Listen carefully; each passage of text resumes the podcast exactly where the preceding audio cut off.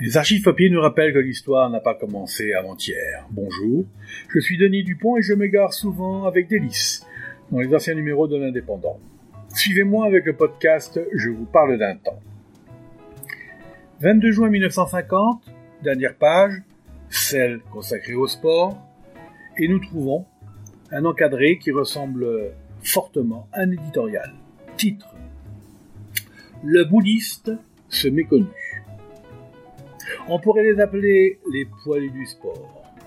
Toute la gloire est réservée aux géants de la route, aux diables du ring, aux dieux du stade, vêtus de prestige et de renommée, comme les jeunes capitaines victorieux dans un uniforme rutilant couvert de décorations éblouissantes. On s'extasie, en longueur de colonne, sur les prouesses d'un basque bondissant ou d'un élégant pâti, sur les combats d'un Deglan ou les exploits d'un Alex Jani. On parle peu, bien trop peu, de tous ces anonymes bouddhistes à qui pourtant la foule d'instinct a donné toute sa sympathie et qu'elle va applaudir à l'ombre des platanes. Tels des poilus, ils peuvent accomplir bien des exploits et de drôles coups de main. Ils gagnent à peine une humble citation en bas de page, modestement rédigée. Que l'on ne s'étonne donc pas si quelquefois, à bout de patience et sans méchanceté, mais en toute sincérité, le poilu se transforme en grognard et se plaint qu'on en accorde trop au bienheureux capitaine. C'est pas du sport, m'a dit quelqu'un, qui a un peu d'azou et ne se mêle pas beaucoup aux prouesses populaires. On n'y souffre pas, ajoutait un amateur de jiu-jitsu. Je leur ai donné rendez-vous sur n'importe lequel de nos boulodromes, vers minuit, qu'on se dispute la finale grand concours. Les cadrettes ont joué pendant toute la journée. Après chaque élimination, la partie a été plus difficile. Le championnat est devenu autant une épreuve de caractère qu'une épreuve d'habilité. C'est à ce moment qu'il faut assister. Quand un grand tireur, dominant ses nerfs, insensible aux critiques incessantes d'un public souvent bavard, sachant l'importance de sa boule, qu'il va lâcher, va tenter un coup au but. Son geste devient aussi beau que celui de tout grand capitaine des autres sports. Il est lui aussi hyper tendu. Il fait lui aussi appel à toute sa volonté.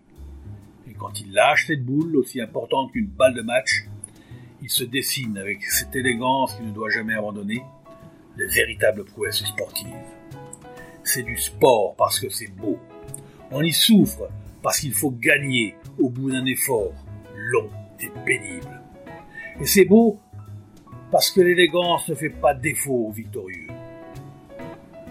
Quant au pointeur, plus grognard encore que celui qui a l'honneur de tirer, simple piou à côté de celui qui est du moins caporal, il ne mériterait pas seulement la verve magnifique de notre beau Volontiers on sourit à le voir courant derrière la boule, flexible lui-même comme un roseau, pour mieux la suivre à travers les accidents du terrain, tirant la langue quand le pointage a été trop court, levant les bras au ciel quand le pointage a été trop long, s'arrachant les cheveux quand la boule sort.